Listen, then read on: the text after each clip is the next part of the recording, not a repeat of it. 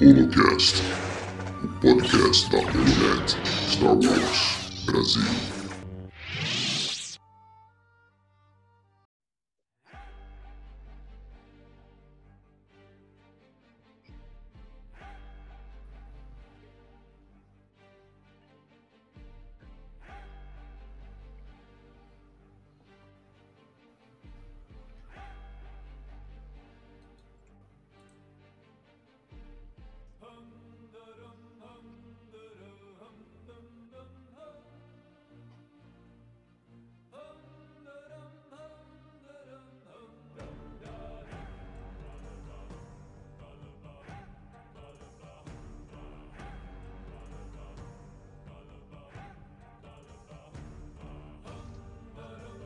Boa noite para quem é de boa noite, bom dia para quem é de bom dia e boa tarde para quem é de boa tarde. Está no ar, depois de quase um ano, mais um episódio do Holocast, o podcast da Holonet Brasil. Sejam bem-vindos mais uma vez.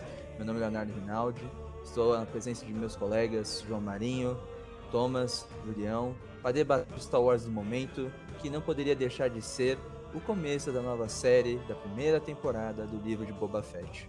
O Thomas o grande Tom, deve estar muito empolgado sobre esse assunto, né, Tom? Ah, cara, desde aquele último episódio do Mandalorian da segunda temporada, eu tô muito ansioso, contando os dias para contar para chegar a volta do glorioso senhor que é o Boba Fett. E João, você achou interessante a maneira como eles explicaram como o Boba Fett sobreviveu? Sim, achei bem interessante. A gente pode pode iniciar aqui o podcast já falando, né, do, do das primeiras cenas, né, é, relativas a, a, ao grande retorno, né, da, a, a, grande resposta àquela questão que estava há 40 anos engasgado, né, como Boba Fett saiu do Sarlacc. Eu achei interessantíssimo, eu gostei bastante, não, não foi forçado. Eu não sei qual é a opinião também do Julião, se ele achou que foi um retcon interessante. Olha, eu particularmente gostei muito, gostei demais. Eu tive a mesma empolgação que eu tive com Rogue One, é, respondendo aquela falha de roteiro de 40 anos também. E foi muito bacana ver o Boba Fett retornando, como se deu esse retorno, uh, os flashbacks que ele teve que acrescentaram muito no episódio. É uma estreia, eu confesso que assim, eu fiquei muito satisfeito com o que foi apresentado. É, foi um episódio ok para mim, mas esse assunto a gente vai debatendo. Então, segure-se na cadeira, que o Holocast tá voltando. É só o primeiro do ano e eu espero o primeiro de muitos. Então vamos lá, que nós vamos entrar na velocidade da luz.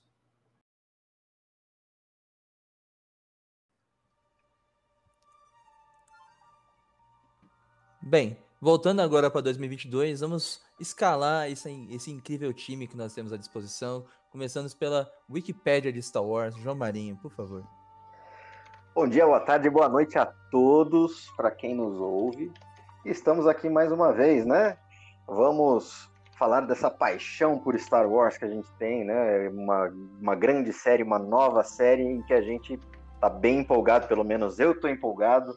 Não sei se meus colegas estão empolgados, a gente vai ter as, as impressões de cada um aqui é, no, entre aspas, ao vivo, né? Porque o programa, obviamente, que é gravado.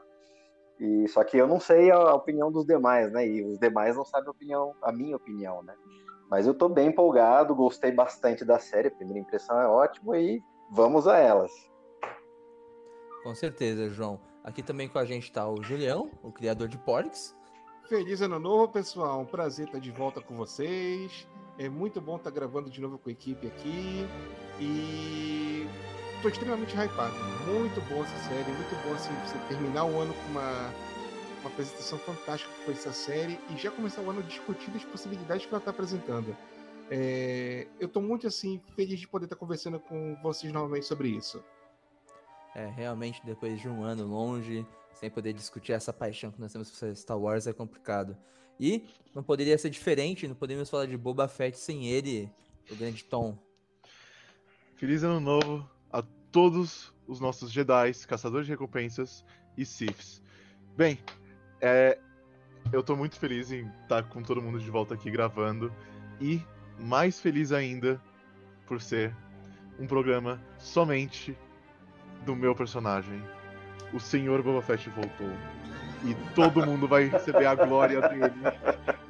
A felicidade é muito grande. Só faltaria mais uma coisa. Star Wars Per- 13 Perdoe o êxtase do rapaz porque ele é, ele é fã mesmo do Boba Fett. É, Eu acho que a gente poderia fazer, desde o primeiro episódio que o Tom participa, quantas vezes ele fala de Star Wars 13 e 13? É campanha. campanha. Eu que quando você for fazer seus posts, devia colocar, tipo, um hashtag 1313 pra saber que É. foi você que fez a postagem, sabe? Eu acho que seria, isso eu agora? acho que seria Eu vou registrada no caso. Eu vou fazer isso, cara. Pelo amor. Porque naquela, na último podcast de Games, eu acho que tu falaste mais de 20 vezes 13 13, olha. Provavelmente. Bem, gente, eu espero que seja uma boa conversa. Eu gostei também do episódio, particularmente não achei ele incrível, mas é bom pra ressignificar coisas. Acho que 2022 também é bom ressignificar as coisas. Vamos seguir aqui com o nosso episódio. Quem quer ter o começo da fala para dissertar sobre esse grande retcon? Retcon? Nossa, gente, pelo amor de Deus. É, é, eu só que. É engraçado que é um, inglês, bom, no inglês. Pode falar, Tom. é um bom retcon do Star Wars. Não, vamos, vamos começar definindo o que é retcon. O que que é retcon pra você, gente? É uma, é uma mudança da continuidade. Se você for pegar, por exemplo, um retcon que é o, um dos retcons mais clássicos, é o Bucky virando o Soldado Invernal, sabe? Na Marvel tinha três regras. Gwen Stacy, Tio Ben e Bucky não voltam à vida por nada nesse mundo. Aí, chegou nos anos 2000, teve a... Foi um pouco antes da Guerra Civil, o, Bu o Bucky voltou como Soldado Invernal e ficou- começou o mistério, tipo, o Bucky tá vivo ou é outra pessoa? E isso mudou a continuidade, sabe? Uma Passar uma pequena coisa. rasteira no tom agora. Quando a Ah. Disney foi comprar Star Wars lá em 2012, o Legends foi zerado. Então é retcon do quê? Olha, E não dá nem pra falar, vai, pra pensar porque sem corpo, sem morte, né? Não dá pra falar que. Dá pra falar, ah, o. Boba Fett morreu. é, Não, gente, então, assim, ó, no, no meu entendimento, não teve retcon. Eles estão é, recanonizando a saída, é, o retorno de Boba Fett é, e, e o- e ele escapar do Sarlacc. Então, é, estão recanonizando, tra- re- trazendo novamente para o canon, mas agora contando a forma canônica, entre aspas, de como Boba Fett realmente saiu do Sarlacc, né? Uhum. É, o que foi, o que teve de retcon nesse novo canon para mim, na minha concepção é, vou dar um exemplo. Quem leu é, o, o livro da Soca, naquele prelúdio tem a luta dela contra o Maul em Mandalor, no cerco de Mandalor. E assim, eles estão numa praça, os sabres delas são descritos como sabres verdes, entendeu? Então teve um mini retcon aí, um pequeno retcon ali, entendeu? Porque quando você olha essa cena pela nova, pela última temporada de Clone Wars, que foi lançada acho que ano passado, né? Ou 2020, 2019, não lembro. Também não lembro. Foi, eu acho que foi 2020? Acho que foi dois- esse 2021? Eu acho que foi Gente, 2000. A pandemia acabou com a nossa ciência de É. tempo, né? Não, mas ok. Então, assim, é, para quem reassistiu, sabe, delas são azuis, é, ela, não, ela não está naquela pracinha, entendeu? Que é descrito no livro. Então, assim, ocorreu o embate, foi no cerco de Mandalor, a- o- os motivos estavam ali, os motivos eram os mesmos, só que assim, te- teve um mini retcon nas descrições, entendeu? Do que consta do livro, do que consta lá. Outro retcon que teve, aquele do, do, do Kenan em, em Bad Batch, né? na, na primeira temporada de Bad Batch. Não é daquela forma que é descrita nas HQs, né? Como Uhum. ele perde a, a Deepa Abdala, que é, o, que é a mestra dele. Então isso sim foi um retcon, né? Porque já estava contada no canon e agora foi recontada de uma forma um pouco diferente. Né, o, o- retorno do Boba Fett de Sarlacc não tinha sido recanonizado, então não teve um retcon até, até o momento, né? Eles simplesmente estão trazendo a história novamente. Mais uma pergunta. Ele não estava, tipo, antes, sem considerar o Legends, antes da compra da Disney e tudo, ele não estava considerado morto? Não, ele, não. ele voltou de várias vezes. Não, não, Uhum. não, isso que eu tô dizendo. Não considera o Legends, que no Legends eu sei que ele voltou, tudo. Ah, eu não, muita não, coisa não dele, tinha. mas, sabe? No- nesse novo canon da Disney não tinha. Não tinha, não estava definido se ele estava vivo Não, ou morto, né? Não estava definido se ele estava vivo ou morto. O que fica subentendido é quando a gente assiste o Mandaloriano lá, né? Naquela primeira, obviamente que é, a gente sabia, né, no Mandaloriano, porque ele retorna, né? Sim, no pior Ele- episódio da primeira temporada. É, que, que- exatamente. É, teve teve até, tipo uma cena pós-crédito, né? Um finalzinho de uma temporada que ele, só aparece a silhueta dele, né? É, aparece a bota dele quando ele vai pegar a Fennec. Não, isso, isso já foi na acho que foi na, na primeira temporada ainda, né? Sim, sim. Foi. Ah, sim, tá. Sim, no, no primeiro episódio da segunda temporada tem a Isso. silhueta dele, sim, sim. Isso. Aí é, tem a silhueta dele, né? Com ele olhando o, Boba Fett indo embora com a armadura que ele pega do Cobb Vanth, né? Sim. Aí aparece a silhueta dele, ele tá com, com aquelas armas dos, dos povos da areia lá. Então, assim, fica Sim. subentendido, obviamente, que ele saiu do Sarlacc, mas de que forma ele saiu nunca tinha sido contada no canon. E é Bem. isso que a, a série traz agora pra gente, né? Então vamos a ela aí, né, Leozinho? É, a- isso que eu ia falar. Agora, discutindo aquele começo, eu acho muito interessante, porque a maneira que a série traz aquilo traz como um grande pesadelo, porque a série apresenta o Boba Fett no presente, mas ela também a, sabe a responsabilidade que ela tem de reintroduzir esse personagem, né, que tem sido reintroduzido, mas reintroduzir explicando tudo aquilo que ele passou e por que ele se tornou esse Boba Fett que a gente conheceu com o The Mandaloriano, né? Eu acho que isso que é interessante, é bem feito. E eu acho muito legal como eles dão mais atenção pro antes do que pro agora. Porque quando chega no agora, a gente, pode- a gente vai discutir, a gente começa a ver que o Boba tá começando a entender as responsabilidades que ele vai ter como senhor do crime em Tatooine, né? Uhum. Sim. Exatamente. E como E assim- aquilo que ele aconteceu com ele, né, João? Que ele vai falar depois, é, influencia nas atitudes que ele vai ter agora como senhor do crime. Por exemplo, ele fala, ele, ele fala um momento, eu não torturo, né? né? Isso é, É, então, é, é, eu achei bastante interessante isso, porque é uma, meio que uma desconstrução do personagem, pelo menos para mim, do que eu conheço do Boba, né? Se você considerar só o cânone, né? O novo canon, né? Que foi estabelecido aí pela Disney, você vê que após morte do Django, ele é uma pessoa bem revoltada. Em Clone Wars, né? Ele é movido pela vingança, ele tenta várias vezes é, assassinar o Mace Windu, ele falha miseravelmente, né? Em todas as vezes. E, e ele é, cria aquela guilda dos caçadores de recompensa, ele ainda é uma criança, né, um, tipo, um, um pré-adolescente, e ele é uma pessoa muito amargurada e muito, muito, eu não vou dizer malvada, né, mas porque não é, não é isso, ele é bem, bem movido pela vingança mesmo. Inclusive, se você acompanha as, as HQs novas, né, ele também é descrito como um cara que fala pouco, que não se expressa, não tem muita expressão e, tipo, é violento demais, né? E também foi a... a e, e, essa personalidade foi a que foi passada em, no Mandaloriano.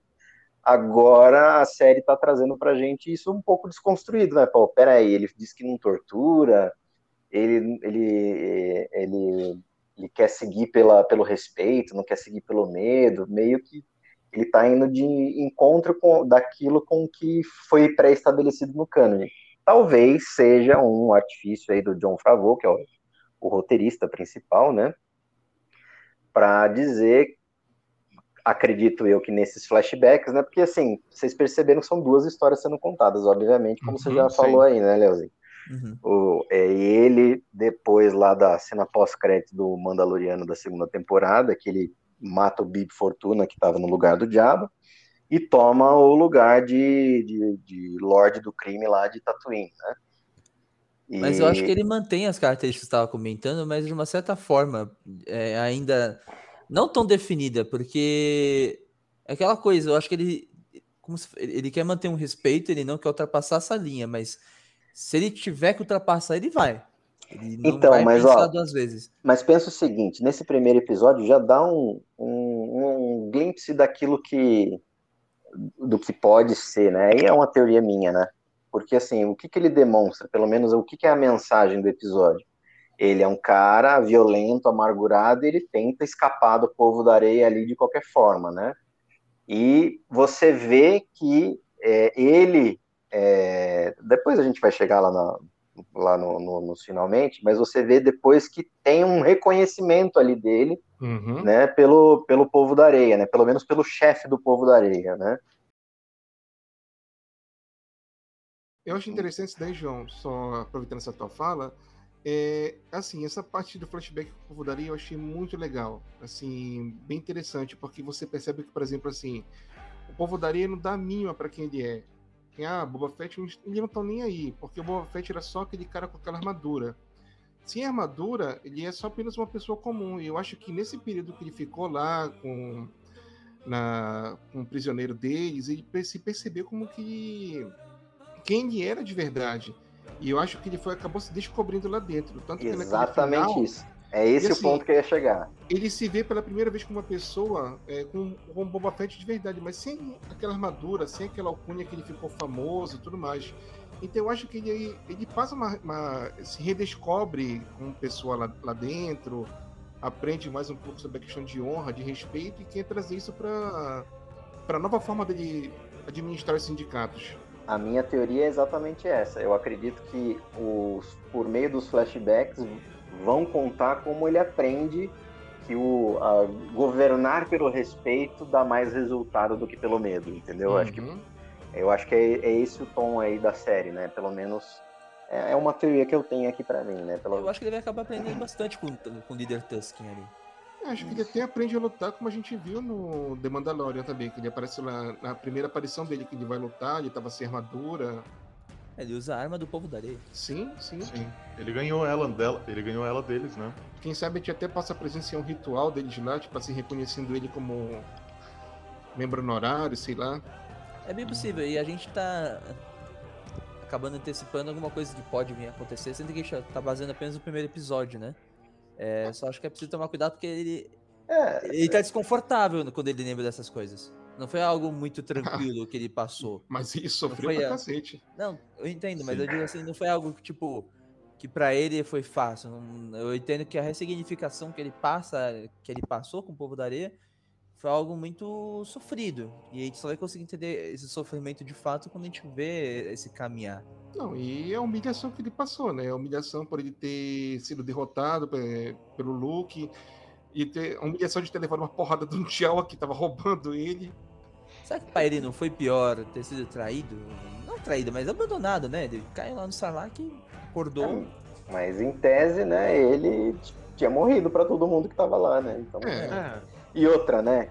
Quem que estaria lá pra resgatar ele? Que os únicos sobreviventes ali foram Leia, Luke, Han Solo, R2D2 e C3PO. E o né? Bibi e o Fortuna. Lando. E o Bibi Fortuna. É. é, e o Bibi Fortuna porque ele tava, tava vivo, né? No final do The Mandalorian, mas É, tanto que há ele mata ele 40 anos depois, né? atrás. há 40 anos atrás subentendia que todo mundo morreu, né?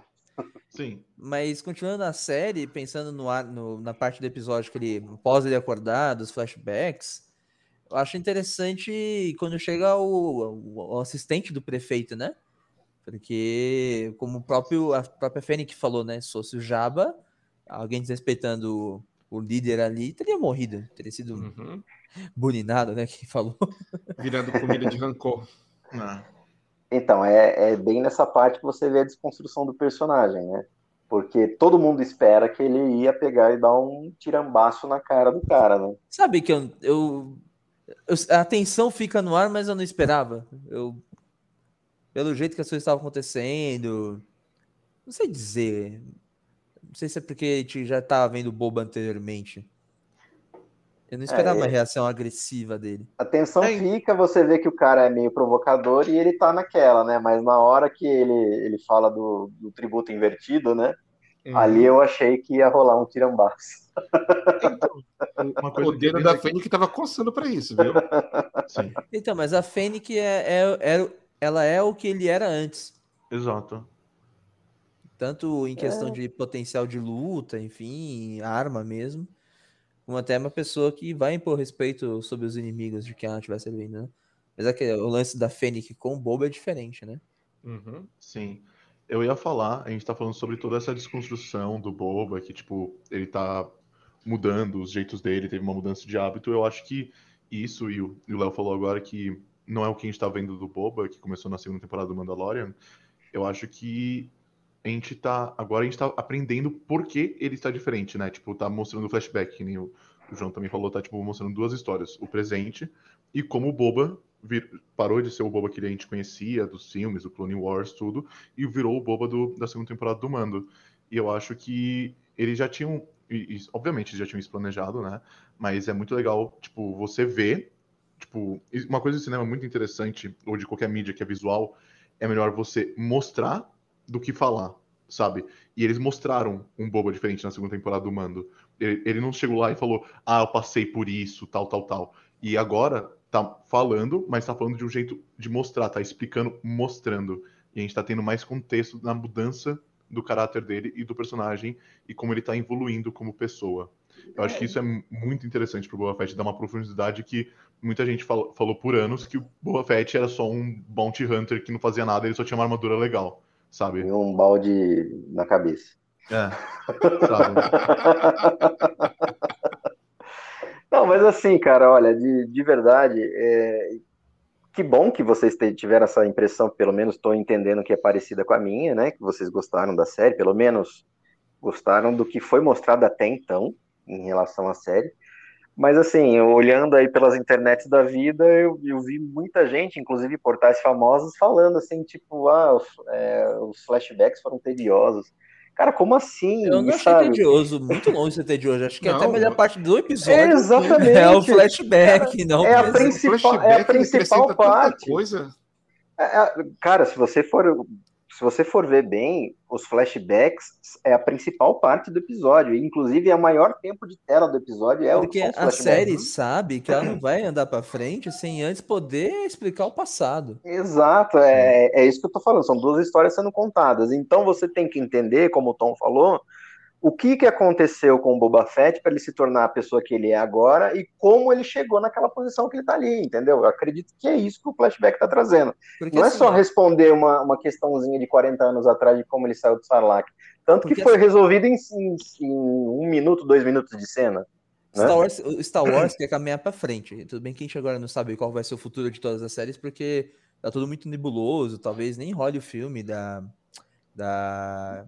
Eu ia falar de, não, da JK, não tem nada a ver, da Patty Jenkins. Da Patty- não, alguém me ajuda, por favor. Pat Pat Jenkins. Jenkins. Obrigado. tô- hoje eu tô enrolado. Hoje eu Eu tô tenho fé enrolado. que vai sair, eu tenho fé que Hoje eu tô enrolado, perdão. Rogue Mas, enfim, Squadron, né? Você tá falando. É, Star. Wars quer seguir pra frente. O Boba faz parte desse futuro em tese até um certo ponto, até onde a idade dele como personagem permite.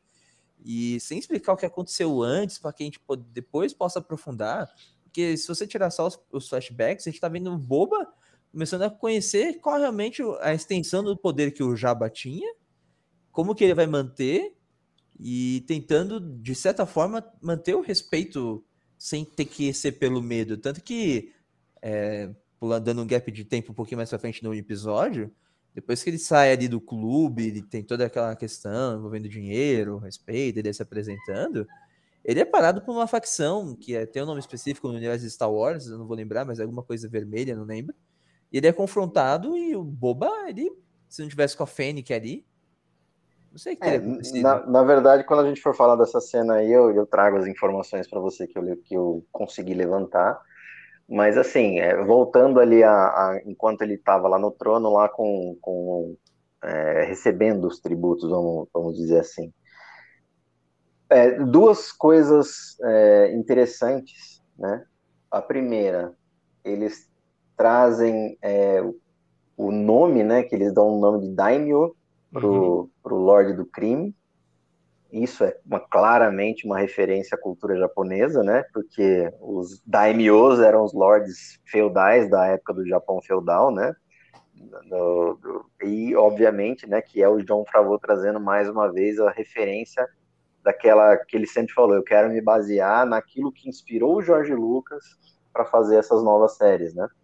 Então é inspirando, George Lucas se inspirou na cultura japonesa, então ele traz isso para o nome do Lorde do, do crime era Daimyo. Outra coisa que eles ficam, lembra que o Boba Fett ele sai a pé, aí a Fênix até chama a atenção dele, fala assim, ó, você tinha que ser carregado em liteiras, tal, né? Uhum. É outra é, questão exclusiva dos daimios, né? Que eles eram carregados em liteiras lá, tal, né? Que é a inspiração na cultura japonesa também, né? Toda aquela E- pompa para mostrar que ah, ele é o novo, novo chefe. Isso, é. exatamente. Então, assim, muito legal. E as, e as referências, né? Os easter eggs ali da, do, do pessoal que vem antes, né? Vem um Aqualish lá pagando tributo, dando dinheiro para eles. E o segundo é um Trandoshano, né? Um é. que traz uma pele de Wookie, né? Por, justamente porque, assim, e... tipo, a rivalidade dos Trandoshanos com os Wookies é, tipo, pelo menos no, no, Legends, era imensa, né? E isso também tem sido... Eu acho que tem, tem uns episódios de, de Clone Wars que mostram, né? Acho Sim. que o, o, o Chewie é capturado, né? Pelo, pelos Trandoshanos. Não, a Soca ela acaba caindo. É, é um episódio que eles encontram o Chewbacca, ele tá nesse planeta lá, e, e os Thanos levam os outros para é, brincar de caça lá. Isso, exatamente. E esse diálogo do Trandoshano foi muito engraçado, que quando ele vai embora, o Boba fala que até uma, uma saudação cortês no Trandoshano soa como uma ameaça. exatamente. muito boa. Aí, logo na sequência, né, eles estão aonde, né? Eles estão em Mozespa. Mozespa, só para situar, é como se fosse a capital de, de Tatooine, né? É, um, é onde, nos arredores de Mozespa, fica o Palácio do Jabba, né? Então, Mos e... não é perto. Não, Mos Eisley é bem longe, é como se fosse meio que do outro lado do planeta, né? Uhum. Mos Eisley é um espaço-porto que tem do outro lado do planeta. Mozespa, então, é a cidade grande, né, a capital, é a cidade aonde o Qui-Gon Jinn, né, é, é onde o Anakin era criado lá pelo ato, é a mesma cidade, é, é onde fica o governo, a sede do governo Rutês, né, da época, né, e agora seria do próprio Boba Fett, que assume como Lorde do Crime, e é onde acontece aquela corrida de pod, né, de Buntaíve, que é, é, é literalmente no, no, em volta de Mozespa que acontece aquela corrida, né? Nos arredores. Só para situar o pessoal. E é legal também naqueles flashbacks quando aparece o Rodiano, né? Sabe aquele Rodiano uhum. que, que meio que dá, dá um X9 lá é. na hora que ele se solta. Muito burro. É, ser sincero. Eu até entendo, cara, né? Com o povo da areia, tipo assim, ah, tu não viu nada? Tá bom, vai morrer. Não, mas, pô, ele viu o Boba dando um mata-leão naquele bicho, ele. Ah, você X9. A gente não tem uma chance. Pô, eu tentaria. Então, é, é legal que, assim, eu pelo menos não ouvi, eu pelo menos não lembro de em HQs ou livros aí do novo Star Wars mencionando a cidade de Anchorhead, que é uma cidade também que existe em Tatooine, que também tem espaço porto, uhum. né? E e que, é, que poderia, é, e o, o, próprio Boba que fala, né, poderia levar, a gente poderia seguir até Anchorhead e, e, e sair do planeta, né. Uhum. Bom, Foi tudo? Foi tudo da Wikipedia?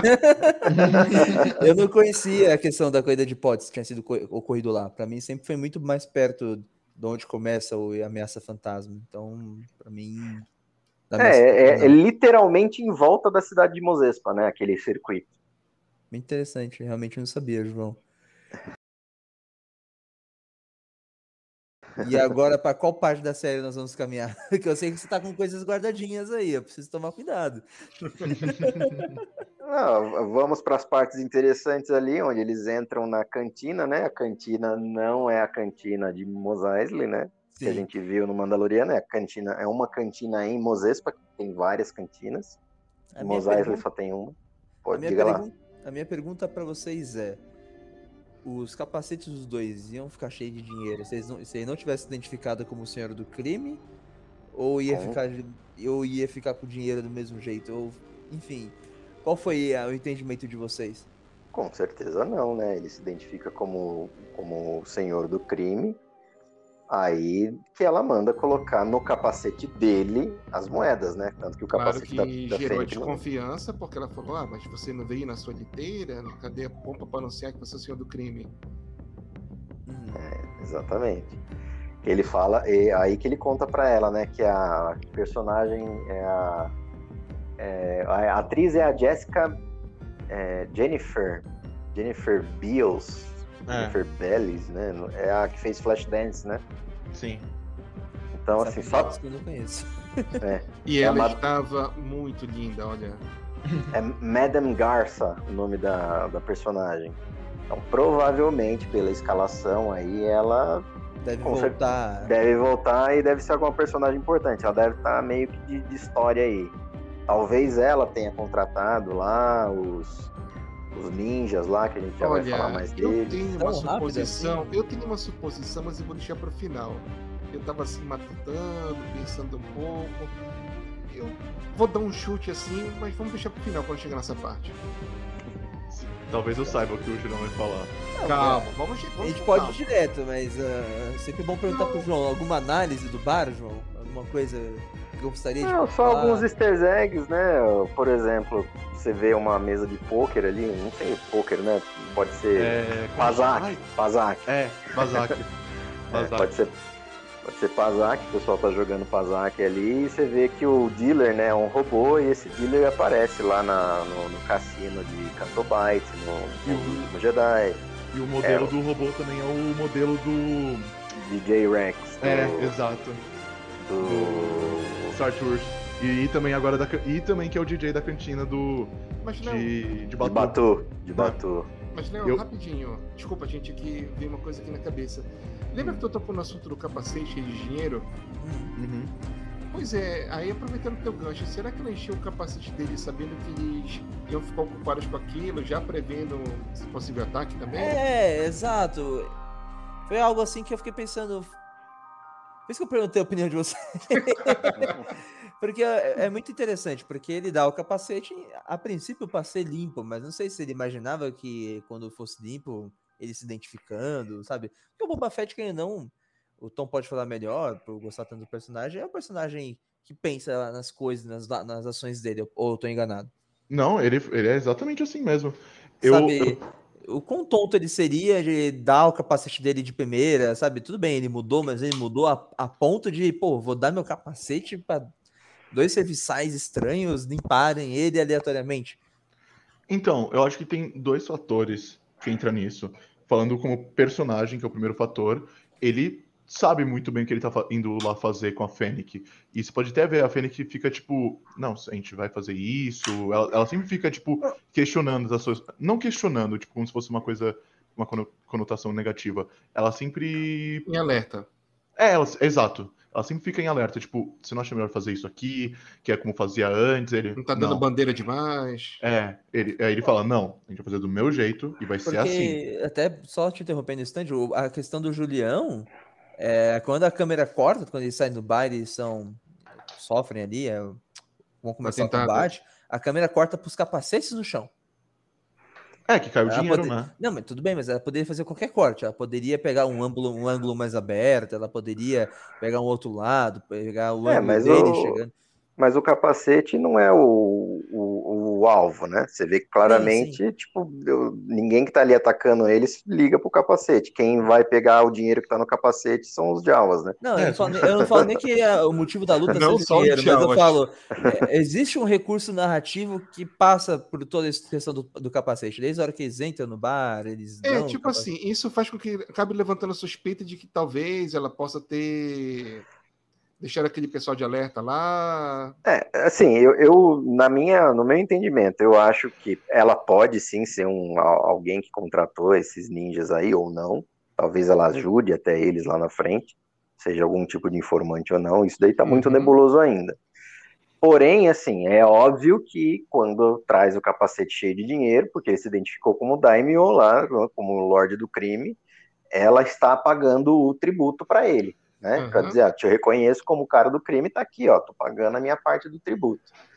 O que acontece depois, não sabemos se tem ligação com ela ou não, né? Mas pela escalação da, da atriz, pela importância que existe na atriz e pela, é, pelo foco que é dado nessa Madame Garça aí, é, é provável que ela seja uma personagem mais importante para frente, né? Se ela tá de Sim. esquema ou não, ou tá que vai querer ajudar ele lá na frente, vai ficar virar uma possível parceira, não sei. Bom. É isso. Eu, eu particularmente reluto um pouco dela ser uma vilã nessa história ainda. Acho que não acho Eu que eles posso- um cartucho com isso. Pode falar. posso jogar minha teoria? Jogar. lá. Posso? Vocês deixam jogar minha teoria? Opa, por Claro. favor. Olha, é, é, o seguinte, eu não sei, eu tava pensando aqui, como o Boba Fett se tornou novo senhor do crime agora, isso chama a atenção de muita gente, não é? Muita gente vai ficar insatisfeito, vai ficar com o pé atrás. E me veio na cabeça uma personagem que eu não sei porquê, mas. Será que a Kira não vai dar as caras nisso daí? Onde está a Kira? É, é, assim, é, se vocês estão acompanhando a HQs, vocês sabem aonde que tá a Kira. É, eu, não, eu, eu, eu não estou. Eu, eu, conto com você, eu conto com você, João. É, eu não faço ideia, por isso eu tô jogando essa, essa no alto aí. Então, eu acredito que possa ter alguma coisa a ver, não necessariamente com a Kira, né? Mas assim, a gente pode falar um pouquinho mais para frente, mas é, mas com a organização dela, Crimson Dawn, né? Isso. Ah, o amanhecer aspas, vermelho, né? né? É, é que Aurora estamos, Escarlate, estamos né? é Aurora Escarlate, estamos há cinco anos do Retorno de Jedi, né? Que ou cinco ou seis anos, né? Porque se passa depois do Mandaloriano. Não. Então, assim, obviamente que Mo já tá morto, né? Ele morre em Rebels lá, que é antes uhum. do episódio episódio 4, né? Isso. Não. Então, é, a Kira é a nova líder do, do da Crimson Dawn, né? Quem acompanha as HQs aí, é ela quem pois tá eu liderando. Eu acompanhava, tava só na base do chute mesmo. É, ela apareceu agora Sim. na Guerra dos Caçadores de Recompensa, não foi? Isso, exatamente. Só que assim, não sabemos se ela lidera ou não foi cogitado, pelo menos ele foi mencionado, um, um, o recânone do príncipe Xizor, né? Caesar, né? Do, do Legends, para quem acompanhou lá o, uh, o Shadows of the Empire, né? Que é aquela uhum. a primeira publicação multimídia. O Príncipe Xizor é o, o, o, o chefe da acho que do Dark Sun, Sol Negro, do Sol Negro, é o chefe do Sol Negro. E ele foi mencionado meio que indiretamente ali que ele poderia estar tá ligado a Crimson Dawn também, né? Então, uhum. assim, é, não sabemos ainda, mas eu acredito que tem muito a ver, porque se você olhar no pós, na, na, lá nos créditos, na hora que estão colocando o nome de todo mundo, fa, colocam lá é, Nightwind Assassins. Uhum. Então eles nomeiam esses caras, né? Esses ninjas aí como uhum. Nightwing. Esse termo já foi utilizado antes para é, trazer o, uma organização de assassinos, só que era meio fake, né? Era meio fake lá no, numa operação que o Palpatine fez, só para para meio que, que desconstruir algumas células rebeldes, né? Então, assim, não sabemos, né? É proposital o nome Nightwing? Não sei, mas alguma coisa tem aí, né? Se tem ligação com a Crimson Dawn, é possível que tenha, né, com a Aurora Escarlate. Se uhum. tem ligação com o Xizor e o Sol Negro, também é possível, não sei. É, ele, esses caras estão sendo trazidos novamente, né, pra, pra, pelas HQs ou, ou para o cânone de Star Wars. Então, assim, eu acredito que eu não ponho a minha mão no fogo, mas é bem provável que tenha algum tipo de ligação, sim, né? Porque a gente está falando de crime e nada mais agora o Boba Fett é do que o líder do, do, do crime em Tatooine, que era ocupado pelos Huts, né?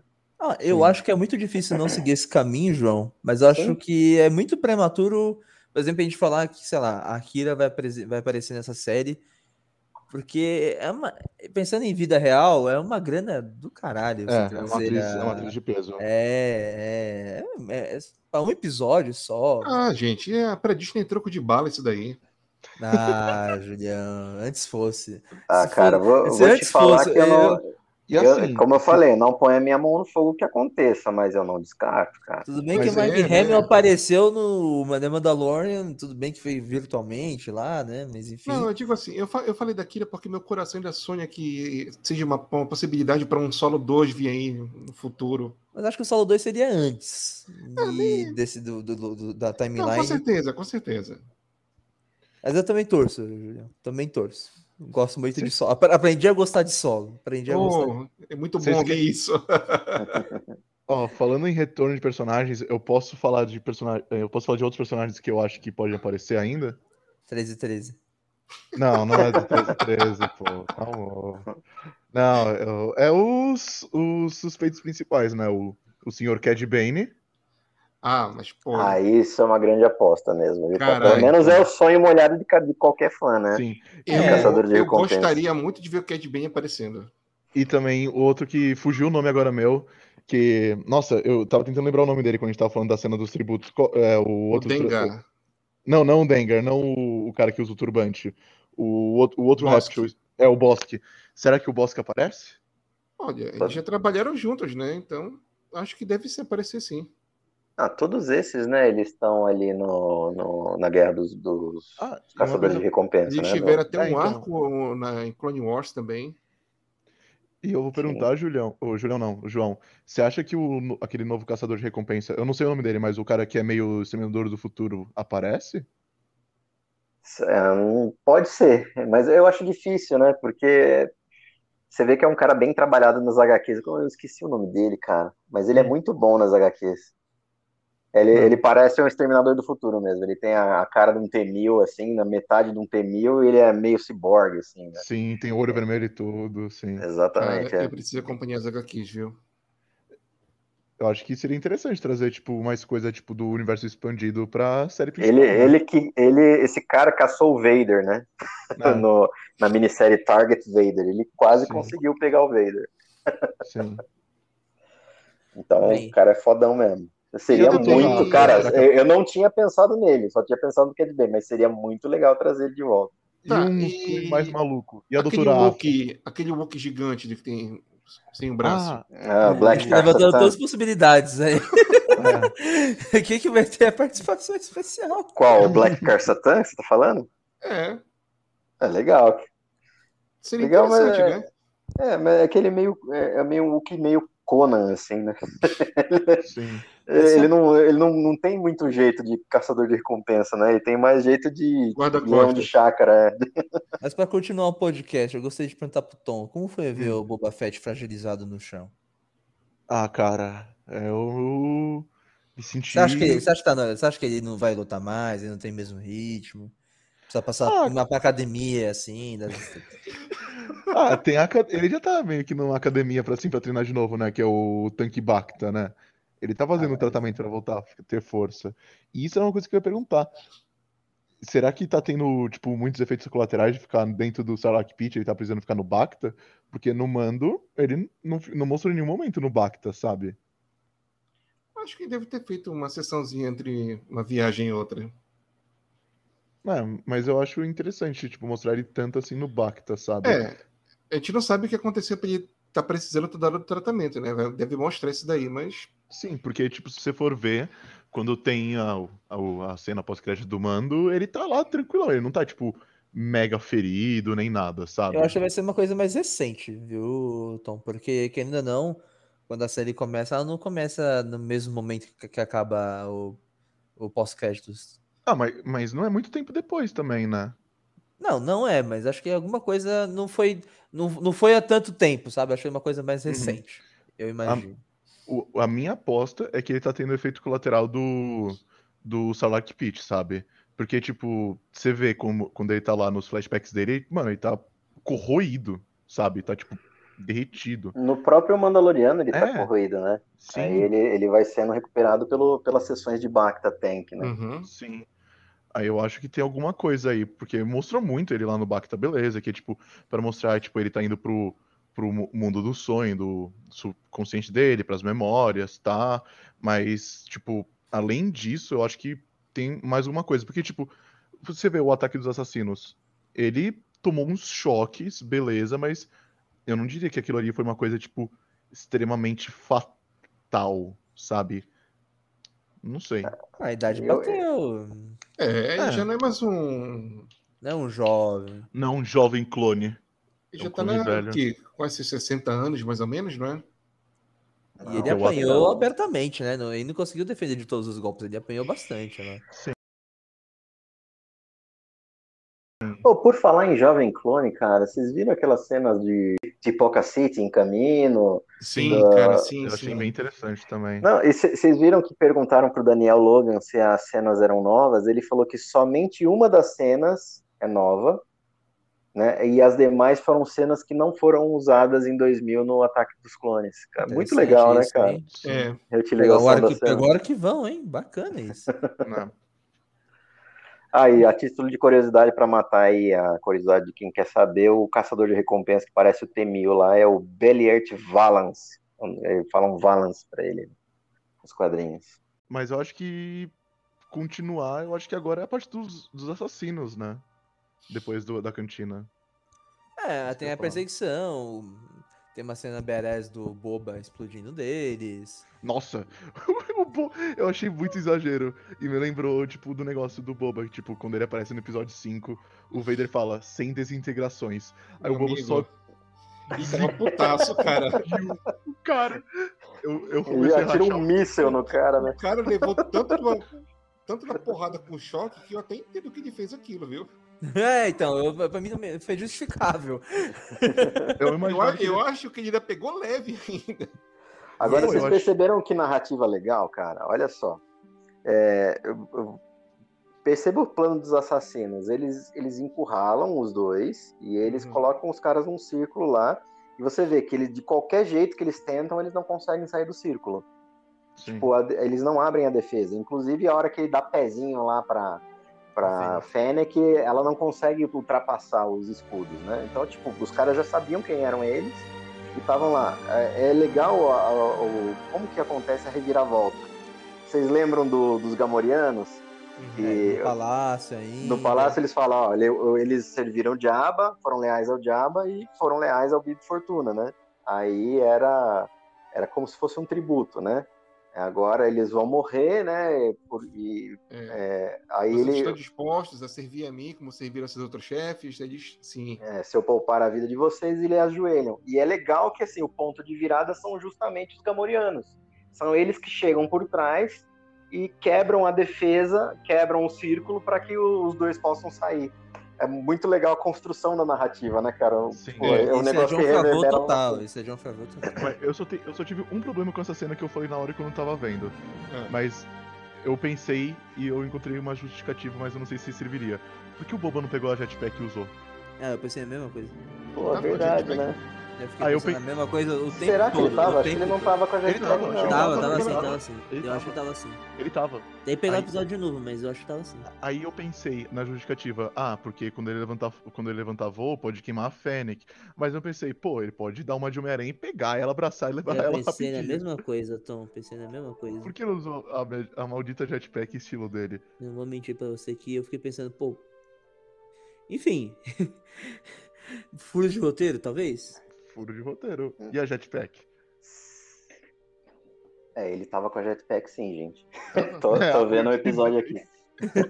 É, pode falar que tava sem gasolina, não sei. é. Cara, tá tu tá levando porrada de quatro caras com bastante de choque. A última coisa que tu vai pensar é de gata jetpack. Cara, assim, se eu tô encurralado em todas as direções, É a primeira cima, coisa que você pensa, né? É, exatamente. vou voar.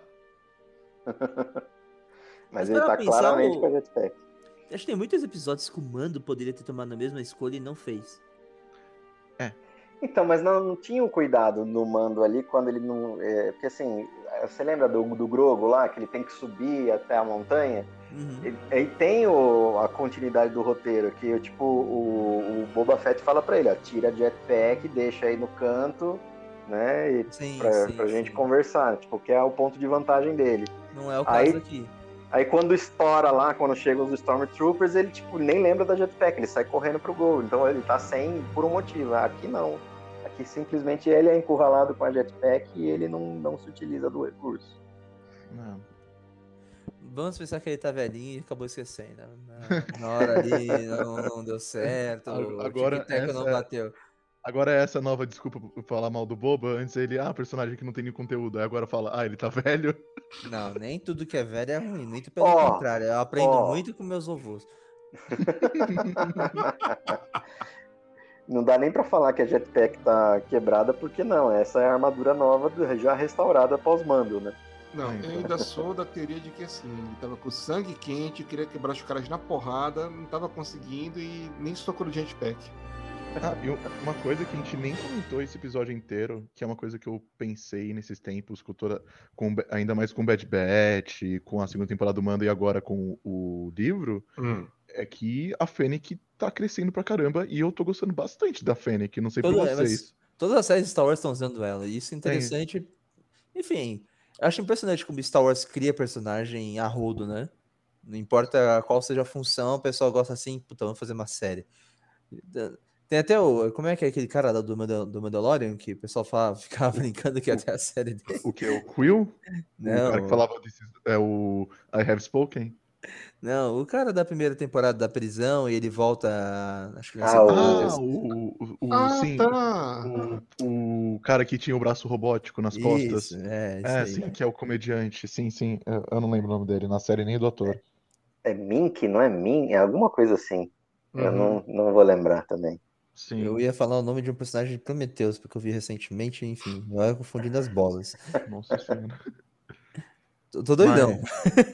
Mas, Mas a Fennec, a Fennec foi uma boa personagem. Ela foi assim, crescendo com as aparições que ela foi fazendo e caindo no gosto do pessoal. Sim, é que, tipo, se você ver como ela surgiu, ela só Uhum. foi, tipo, vilão da semana, sabe? Sim. No, no pior episódio da primeira temporada do Mando. Mas teve- para. Eu, eu digo assim, é- é- acho bacana como Stories produz esses personagens, e pensando agora em personagens femininos, que a gente tá até conversando, a Kira também. A Kira Ah, foi cara, do mas- pior filme de Star Wars pra um personagem que até hoje, tipo assim, será que ela vai voltar? E ela pode, pode estar relacionada a esse filme, a essa série, perdão. Pois é, eu gosto. Eu, olha, eu, eu sou uma das poucas pessoas que digo que eu gostei do solo, adorei os personagens. E assim, a Kira, pra mim, foi uma das personagens mais assim. mais incríveis do filme. E eu gostaria que voltasse, retomasse esse universo, como a gente até comentou anteriormente. Faz uma série aí de seis episódios com, pra dar uma continuidade. Mas não deixa. É, dá uma continuidade na história não dela, deixa, né? só, não deixa Porque solo cair no esquecimento. É, mas é isso que eu É. quero dizer. Dá pra dar uma continuidade, por exemplo, usando eh, essa, essas temáticas que a gente tá abordando aqui no Boba Não, Fett. porque o gancho do solo é muito bom, né? Uhum. Depois, quando o Mo chama ela, vem aqui pra terminar seu treinamento. Pô, legal, cara. Entendeu? Tipo, ninguém esperava. É, eu queria Zé. ver assim a Kira como a senhora do crime, comandando depois do que Maul morre, vendo os, os desdobramentos como é que ia acontecer. Seria interessante. Olha, eu acho muito legal. eh, eu, tô, achando- eu tô curtindo muito ver essa, eh, essa série sobre, assim, desse, desse lado do, da parte dos criminosos do, do universo Star Wars. É Ai, muito bacana é. isso. Eu acho que essa, pra mim, eu sou suspeito, mas pra mim a parte mais legal do Star Wars é a parte dos Bounty Hunters. E todo esse Sim. negócio de rei do crime. É, eu não concordava com o Tom até um ano atrás. A última vez que a gente conversou sobre isso, aliás, a gente discutiu.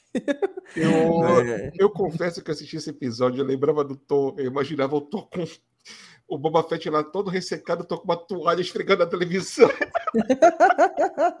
não, Boba, não resseque. Tamanha devoção que ele tem pelo personagem. Olha, eu não vou mentir que eu tava usando a minha camiseta do Boba Fett e tomando um Red Bull na minha caneca do Boba Fett enquanto tava vendo essa série. Não vou mentir. E até pensei no Star Wars 1313 e fiquei triste. Mas voltando pra série. É, o... o assassino, o ninja, não sei. Ele foi capturado pela Fennec. Como vocês acham que ele vai ser abordado pelo Boba? Porque o Boba falou que não gosta de torturar, mas ele pediu o cara acho. vivo. Será que vai ter acho. uma torturazinha? Será Eu que acho ele que vai. vai. Eu acho que vai. Eu acho que vai rolar um interrogatório pesado ali, mas vamos ver, né? Olha, Ah, talvez ele, ele saque mão de um subterfúgio que a gente não. Talvez ele banque, uma, ele dê uma de Saladino, ou, Ou vai então- tomar um chá, né? ou ele vai falar assim, Fennec, cansei de ser bonzinho, converse com o cara lá. É, Pode ser que a acho- Fennec faça as escondidas, né? Ela O que a gente não pode esquecer, por exemplo, né, que nem aquela parte lá que vocês falaram, ah, por que será que ele deu o capacete, não sei o quê. Gente não pode esquecer que o Boba Fett é um cara que, tipo, atuou muito tempo ali como caçador de recompensa em Tatooine do próprio diabo, a serviço do próprio diabo. Então ele sabe onde ele tá se metendo, no mínimo, né? Exatamente. Tanto Então, que assim- o Trandoshano, que ofereceu a palha de Wok como tributo, ele, aquele Trandoshano já foi empregador dele. Exato, ele fala isso, né? Ele Ah, cita que isso. É, é- é Então- muito estranho, né? É muita gente, é muita gente para quem já foi servição, agora ele está sendo chefe dessas pessoas. E, claro, tem muita gente, muito criminoso com um ego muito grande. Tipo assim, pô, quem esse cara pensa que é para mandar em mim assim? É, Exatamente, ele só é o Boba Fett. Só o maior caçador de recompensas da galáxia. Só. Só é o Boba Fett. Mas eu tô curioso pra ver se a evolução do Boba Fett se tornar o, o novo gangster, o poderoso chefão do, da galáxia. Sim, uma coisa que eu pensei agora, que é ma- mais uma teoria, será que a Fennec trai o Boba? Eu pensei nisso, a gente conversando agora, mas eu não acho que se for, se for acontecer agora, sabe? Acho que não nessa temporada, talvez no final da próxima. Seria um plot twist que ninguém tá esperando, mas É. eu, eu acho que não. Eu, Eu acho, acho que- improvável porque ela tem uma É. dívida de honra com ele. É, pela construção da personagem, ela não é qualquer caçadora, sabe? E Exatamente, né? E, o- e os, os Bounty Hunter tem, os caçadores de recompensa, eles têm um código de honra, né? É, mas Pelo ela que a gente viu era. dela no live action, no The Mandalorian e na própria série do Bad Batch.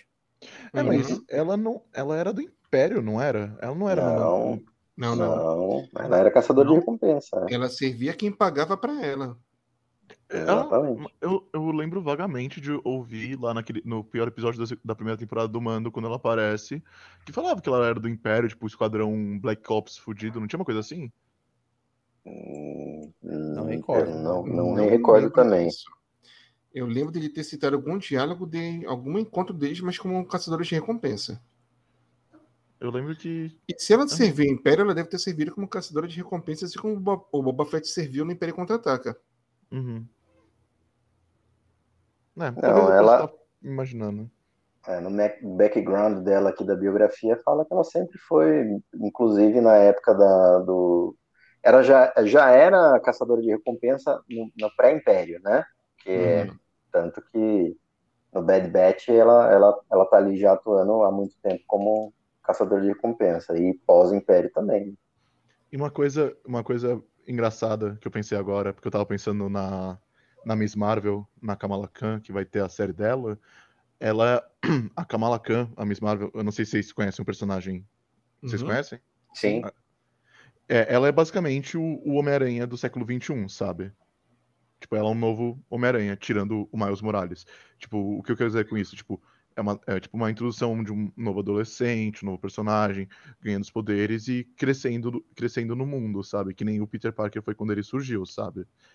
E eu sinto que a Fennec é meio que o Boba Fett do século XXI. Eu acho isso muito interessante. Também. É um Interessante, ponto. eu gostei desse ponto de vista. É. Que ela é um novo Bounty Hunter que, se você for ver, a introdução dela é tipo, eu sou uma fadona que usa um capacete, eu sou, tipo, uma das melhores caçadoras de recompensas que existem, não acima do Boba Fett, É, mas faz ela é sentido. fadona, sabe? Porque eu acho que mais pra frente eles podem fazer o quê? Deixar o Boba como secundário e investir uma coisa assim mais, mais destaque pra Fennec, uma série só dela, ou mais participações em outras produções, ou na segunda temporada do Bad Batch que vai ter, que ela vai ter uma participação maior com a, Ah, uma. Ah, Com a Ômega. A Ômega. eu, isso que eu ia falar, uma coisa que eu pensei. Será que ela aparece? Ah, cara, a Ômega. Não sei, eu- cara. Eu vou ser sincero com você que eu quase não lembro da Ômega. Eu gosto muito dela, mas só foi lembrar porque vocês falaram, sabe? Pô. falasse assim, a Ômega, quem é Ômega?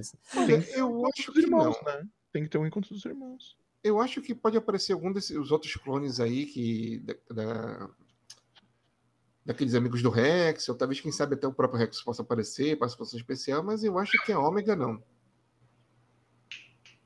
Vamos ver o que É. vai acontecer com a Ômega. Eu, eu tava sugerindo que ela tinha controle da força na época, eu lembro dos nossos debates. Ah, muita teoria que surge daquela possibilidade, É, né? A Ômega foi uma personagem que não me pegou, assim como pe- pegou o pessoal, né? Mas.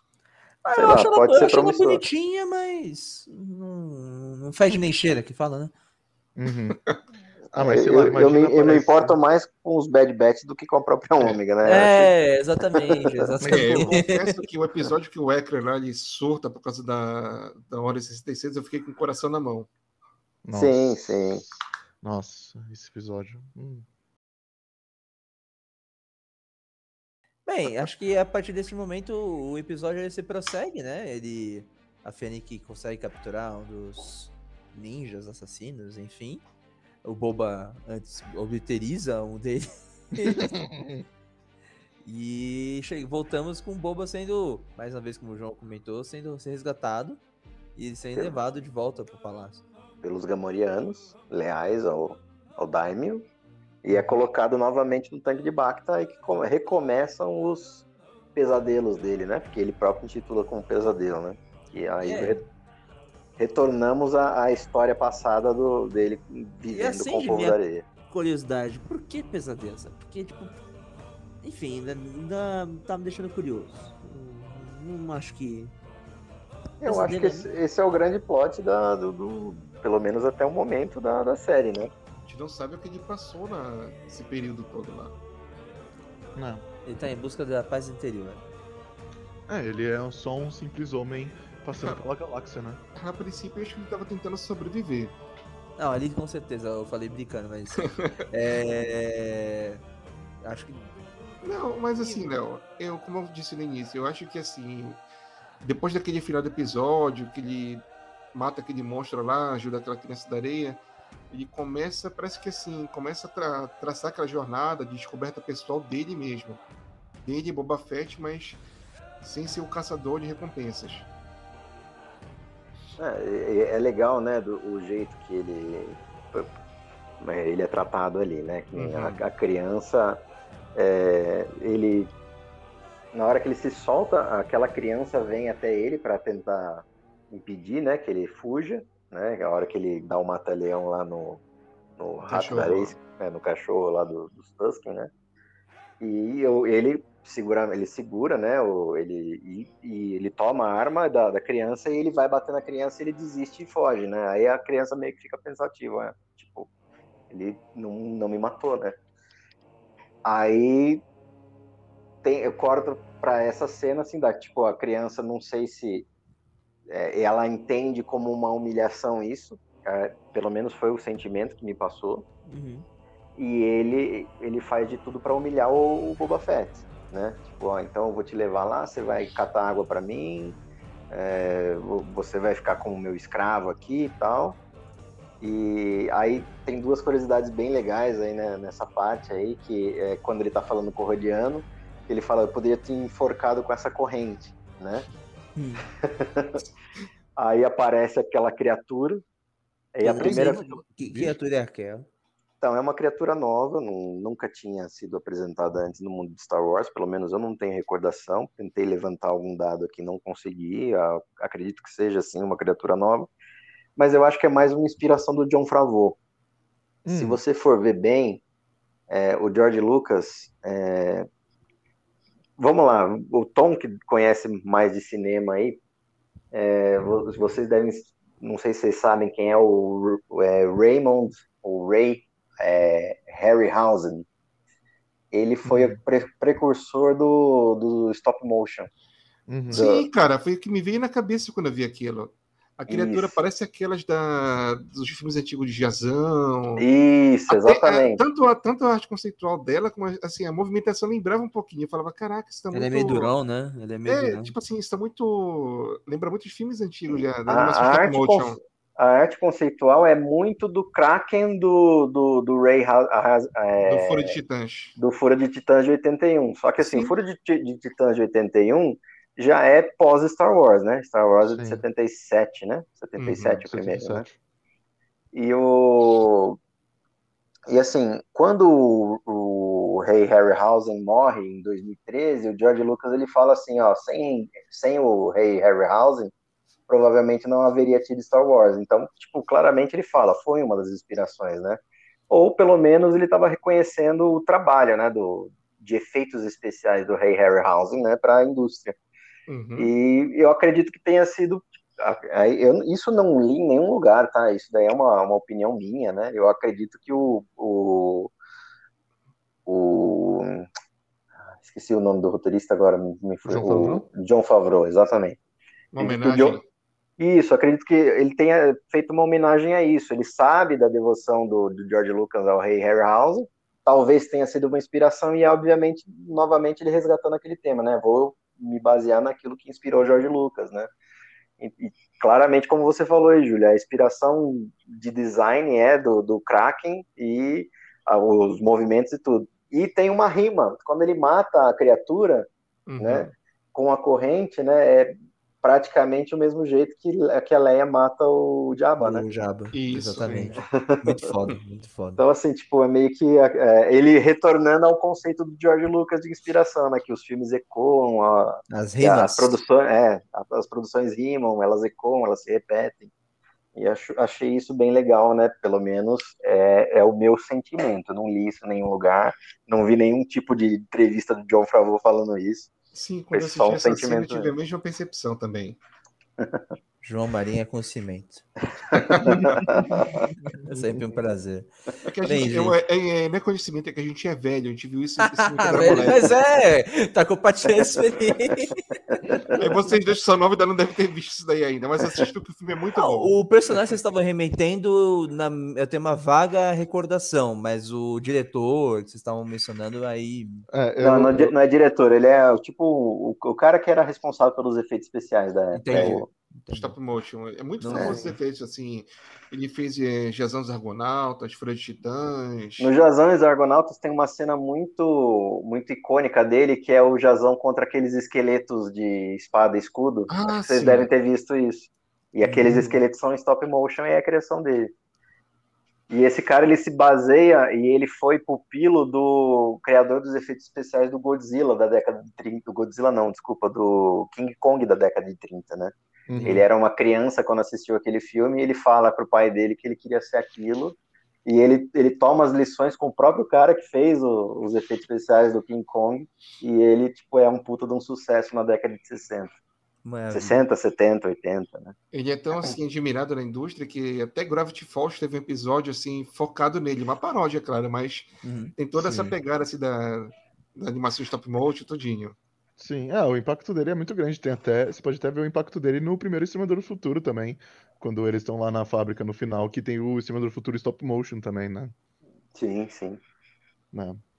Esses caras de efeitos visuais, que não só efeitos visuais, mas tipo, gente que meio que revolucionou e a o impacto que eles têm na indústria, é- eu acho muito legal de ver isso. Até pela época, né? Sim, nossa, cara, é, é surreal. Tipo, se for ver, tipo, muita gente não pensa nisso, mas o.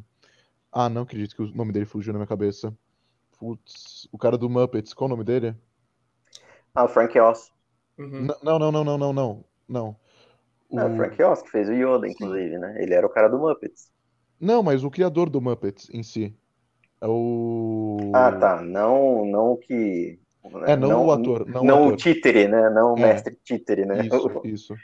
Ai, Ah, é eu nome não, eu não vou É lembrar. o. Caramba. Jim Henson. É, o Jim Henson.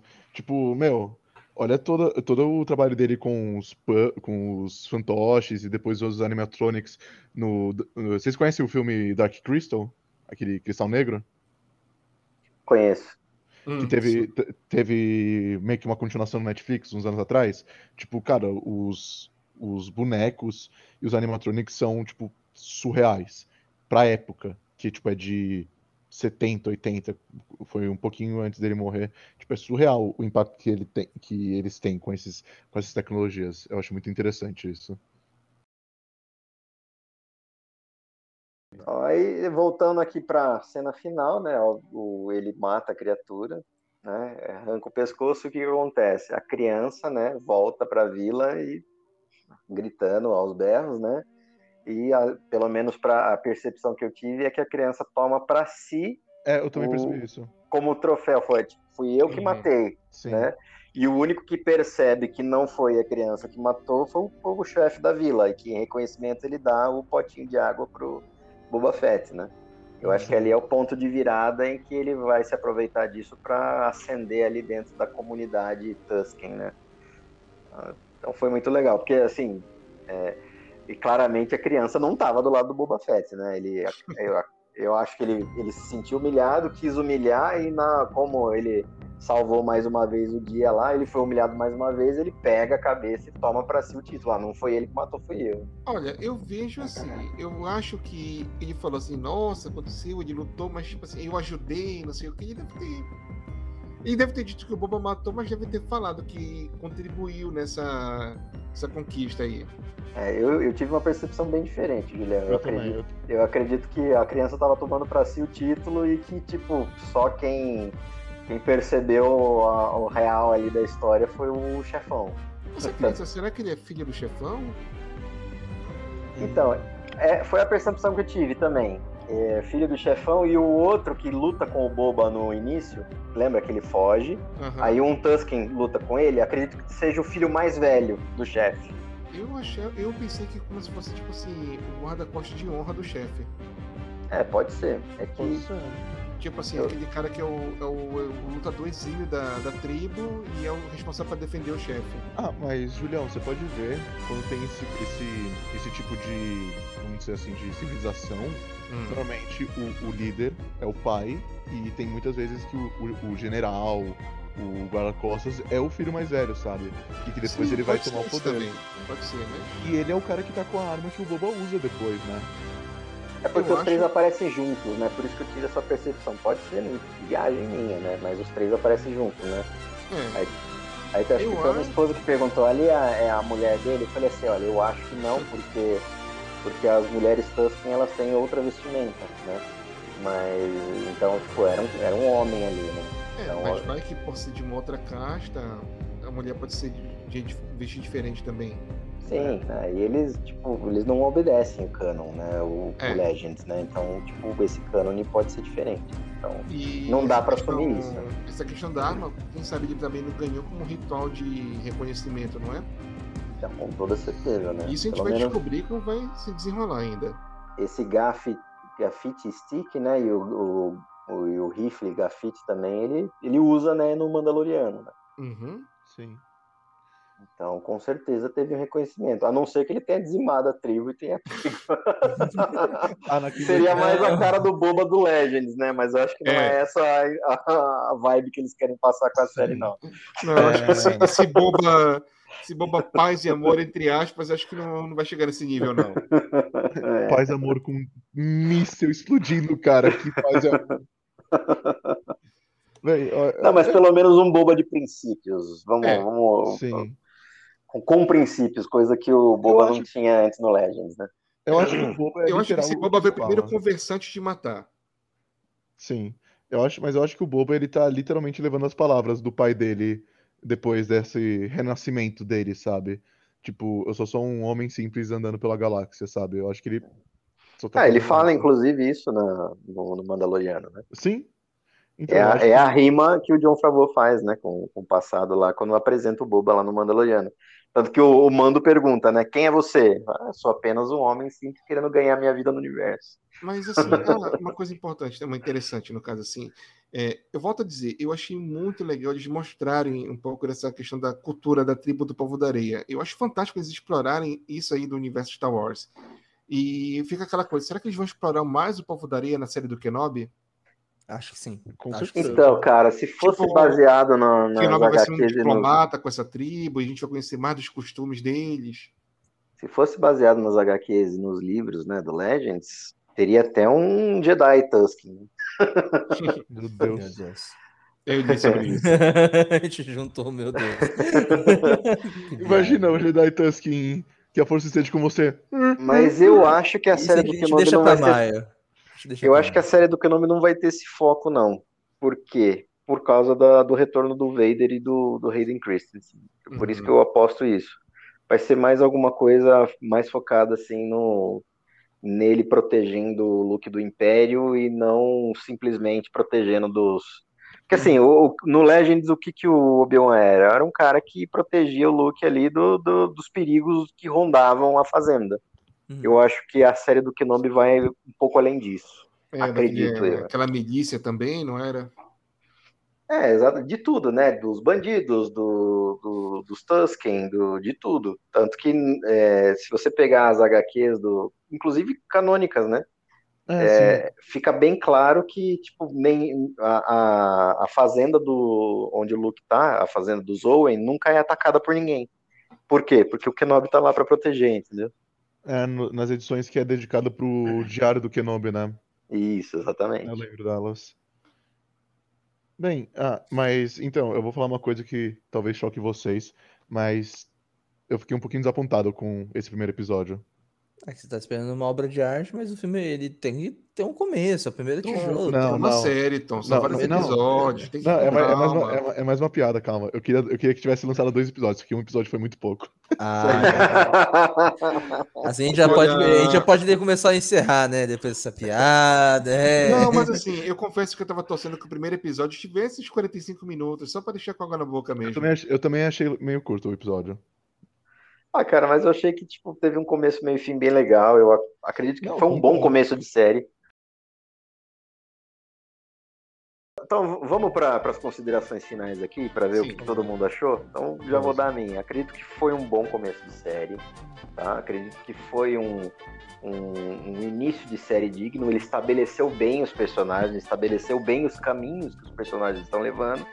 Deixou bem legal para mim aquele suspense do que vai acontecer na história do passado, de como ele vai se. se como, como ele vai ganhar um respeito, adquirir o respeito, ou dizimar a, a, a tribo Tusken, né, para sair dali. Com E isso. também atiçou bem a minha curiosidade. Quem são é, aqueles, aqu- aqueles ninjas, a mando de quem eles estavam ali, o que eles queriam, se era só matar o novo Lorde do Crime. É, a própria Madame Garça me acendeu bastante a curiosidade, vai ser uma personagem importante pela escalação da atriz, no mínimo, né? Apesar que a Disney já fez isso com a velha família e não deu em nada, né? Na, na série do Gavião Arqueiro aí, né? Tudo bem. Não só, né? Teve. Para pensar em outros filmes. Sim. Uma coisa, uma coisa que eu lembrei, que a gente não falou, quando. É tipo só um detalhe, eu queria saber o, o do João, porque eu vi que tinha gente falando disso, mas eu não fui ver mais aprofundado. Sabe quando eles estão. O Boba tá sendo prisioneiro com o menino Tusken e eles veem uma fazenda sendo assaltada? Sim. Quem são aqueles caras? Tipo. Não, não tem, é, é simplesmente, tipo, acontece, né? Ele, É, é- Ah. Diga lá. É só para estabelecer que Tatooine tem essa viol- violência, as fazendas são atacadas e você vê, é, são É, o bandidos. próprio ali. livro do Obi-Wan fala disso.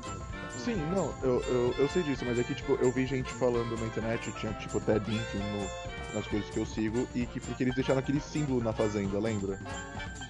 É, eu acho que Ah, eu- algum é. do crime querendo aparecer, ou demarcar seu território. Cara, não, eu também fui ver isso, mas eu ah, não, não tem, pelo menos não tem nada até agora. Se isso vai, vai ser importante, não sei. Se isso vai ter relevância na frente, não sei. Mas eu posso te garantir que ele não se remete a nada, acho- eu a nada que, anterior que já assim, foi pré-estabelecido. Eu vejo assim, que o Boba presenciou aquilo e agora a criação do crime de que assim, não ataque, mas assim, as é, fazendeiras desse tipo, que não há por que fazer isso.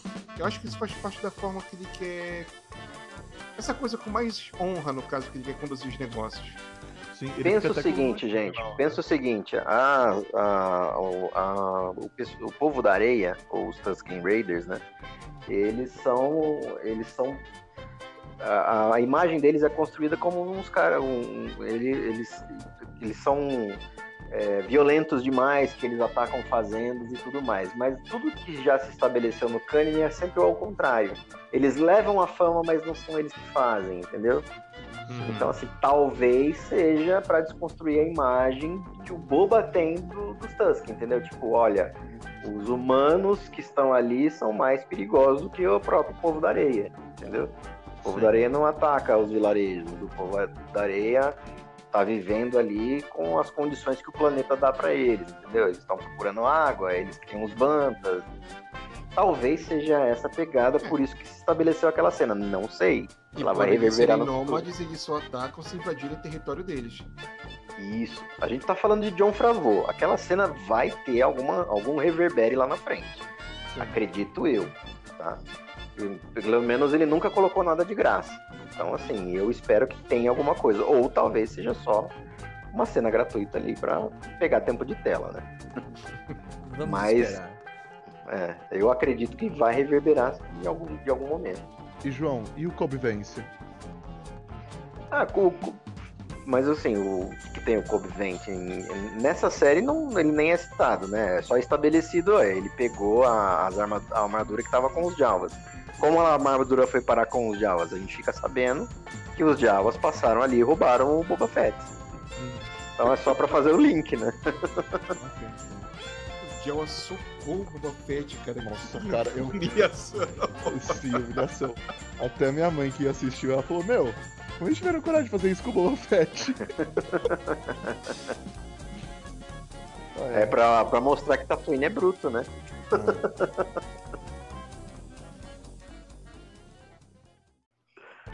Bom, e aí, e a sua, Julião, a sua percepção sobre a- esse início de série, como foi? Olha, foi satisfatório, gostei muito. Eu adorei a narrativa como foi apresentada, os flashbacks eles só acrescentaram muito ao episódio. Eu discordo que alguns portais falaram que ah, porque ficou monótono, parado, não. Um flashback, quando é bem introduzido, bem contado, ele só enriquece a história. Foi o caso que a gente presenciou. Ficou tudo assim bem equilibrado. Você vê assim que o, o Boba do presente ele passou por um- uma situação muito assim traumática que quase levou ele assim praticamente quase ao limite da vida e ele de uma certa forma se reergueu de novo. E a gente vai acompanhar no decorrer da série como foi que ele se reergueu até chegar no Senhor do Crime que a gente viu que tá acompanhando a série agora. E assim, foi muito bom. Tem boas expectativas com o que tá pra vir, muitas perguntas que vão ser respondidas. Como a gente conversou aqui, possibilidades assim grandes de participações especiais ou não. Então, eu só tenho eh, expectativas boas pela série. É isso. Falta a minha opinião, ou falta o Tom, ou o Tom já deu. Ah, eu, eu, eu- Bem, como eu falei, eu. E como é meio óbvio, pra quem ouve 13 nosso 13. 13 13, o Elton sabe que eu amo o Boba Fett desde sempre. E pra mim é tipo um sonho. Tipo, eu acho que esse é o sonho do sonho, porque o sonho é poder falar que ele está vivo pras pessoas, pra, tipo, pra todo mundo que não segue todo o universo expandido e teve isso no Mano 2. E aí, quando teve o anúncio do Tá certo. do da série, eu fiquei eufórico. E esse ano inteiro foi um ano horrível, mas uma coisa que me fazia ficar feliz quando pensava era: teremos o livro do Senhor ano que vem. O Senhor retornará. Mas pra você foi um bom começo de série? Você Sim. está satisfeito com o que foi apresentado? Sim, eu gostei muito. Tem Eu- alguma crítica? A duração do episódio. É, eu acho que. Sim, Ah. sincero. Adulação 100%. A- não, então, a minha única crítica mesmo foi o que eu comentei. Tipo, eu acho que devia ter lançado a série com os dois primeiros episódios. Mas, ó, Ah, é válido, vai. Precoce, precoce. Deixa eu explicar por É, quê. Eu ia da geração precoce. eu entendo. Deixa eu explicar por quê. Tipo, esse é um, é um, é um bom. é um- acho que mais que bom, tipo, é um ótimo primeiro episódio pra uma série. Eu concordo plenamente. Eu não tenho nenhum problema, tipo, sobre o episódio. Só diria que eu, que- eu quero mais, porque eu amo o personagem, sabe? Mas eu acho que o tempo das- do primeiro episódio tá ótimo. Não, se fosse muito mais longo, eu não sei o que eles teriam tempo. Acho que. Não Você não vai nem falar do furo de roteiro dele não ter usado a jetpack? Ah, isso comentou, né? Pô, a gente... Ele não vai falar, ele vai passar o quanto puder de pano. Ah, eu... Pô, como eu não vou falar? Eu falei antes, eu trouxe o furo da jetpack aqui. É, não, eu Eu tinha sei. Só, é, só, é só pra te dar uma rasteira, só. Ah, tá. Mas então, o- eu só acho que devia ter começado com dois episódios, porque, tipo, a gente sabe. A gente. Não, calma. A gente sabe que vai ter muito mais personagens e muito mais, tipo, pontos de narrativa paralelos com a narrativa principal do Boba. Tom, E eu. Oi. põe uma coisa na cabeça. Se o primeiro episódio foi curto, assista o final ele vai ter o dobro de duração. Calma. Ah, eu gostei demais do episódio. Acho que eu sou fã quando- das coisas na medida certa. E pra ter a medida certa precisa ter um bom cozinheiro. Esse cozinheiro chama John Favreau. Ele conseguiu fazer tudo direitinho. É, eu sinto que eu fiquei mais preso ao passado do que ao presente da série. Não sei se esse é um ponto negativo ou positivo ainda. Mas me chama a atenção um episódio soft porque ele mostra que ele não vai dar um passo maior que a perna. Então, Eu acho que, n- eu acho que não é. Eu acho que foi proposital, tá? Porque assim, você vê que tem mais tempo de tela no passado. eu acho que eles querem contar a história do passado, né? Sim, sim, com certeza. Então, assim, eu, eu acho que o sentimento é, seu, ele bate com o tempo de tela que, que foi dado, né? Com a importância que foi dada à história do passado. E não é uma coisa Realmente. ruim. É, eu acho que É. eles estão tomando cuidado. Eles querem primeiro construir esse pilar sólido pra mostrar quem que é o Boba Fett. E, tam e também, Léo, eu acho que não teve, teve um foco maior no passado, porque o que vai ter no, no presente, na série, que é as partes mais fortes, assim, de ação, ou mais cenas mais importantes, mesmo sendo ação, elas precisam de um pretexto maior que vai vir do passado. Aí Sim, por isso que ele teve um enfoque maior agora, sabe? Isso é uma, isso é uma construção muito, muito- isso é uma construção básica de roteiro e que se for feita bem feito, que nem o do Boba Fett, porque ele é perfeito, vai ser bom. Concordo totalmente. Então, assim, se eu fosse dar uma nota, eu daria um 7.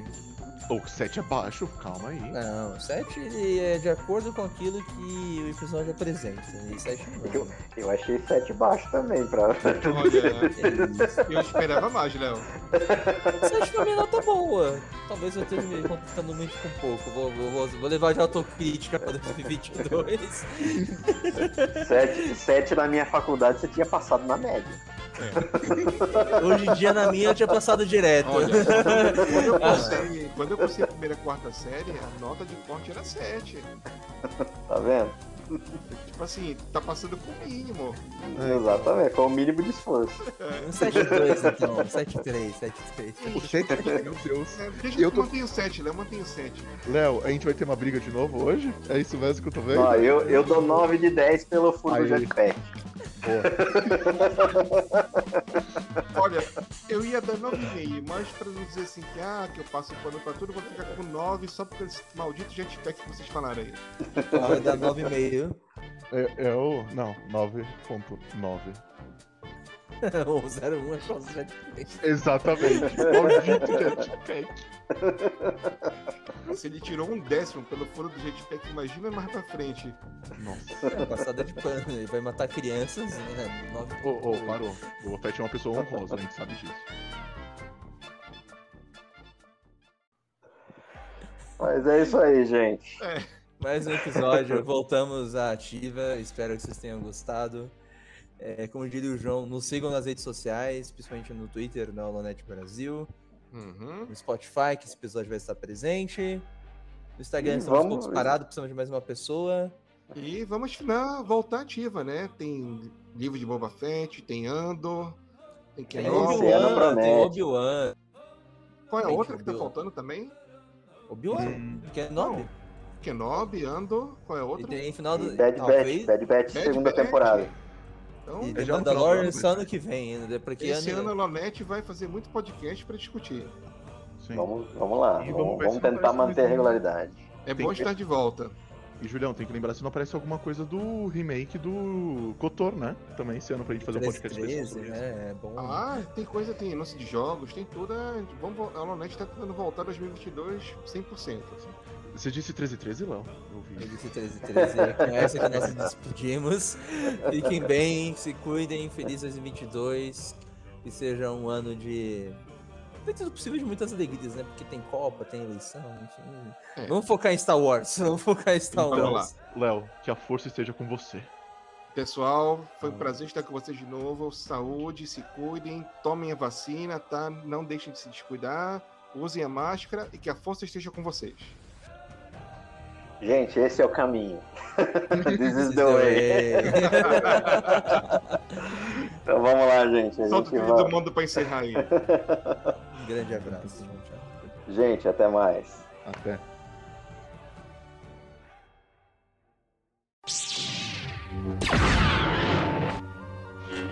Holocast, o podcast da Holonet Star Wars Brasil.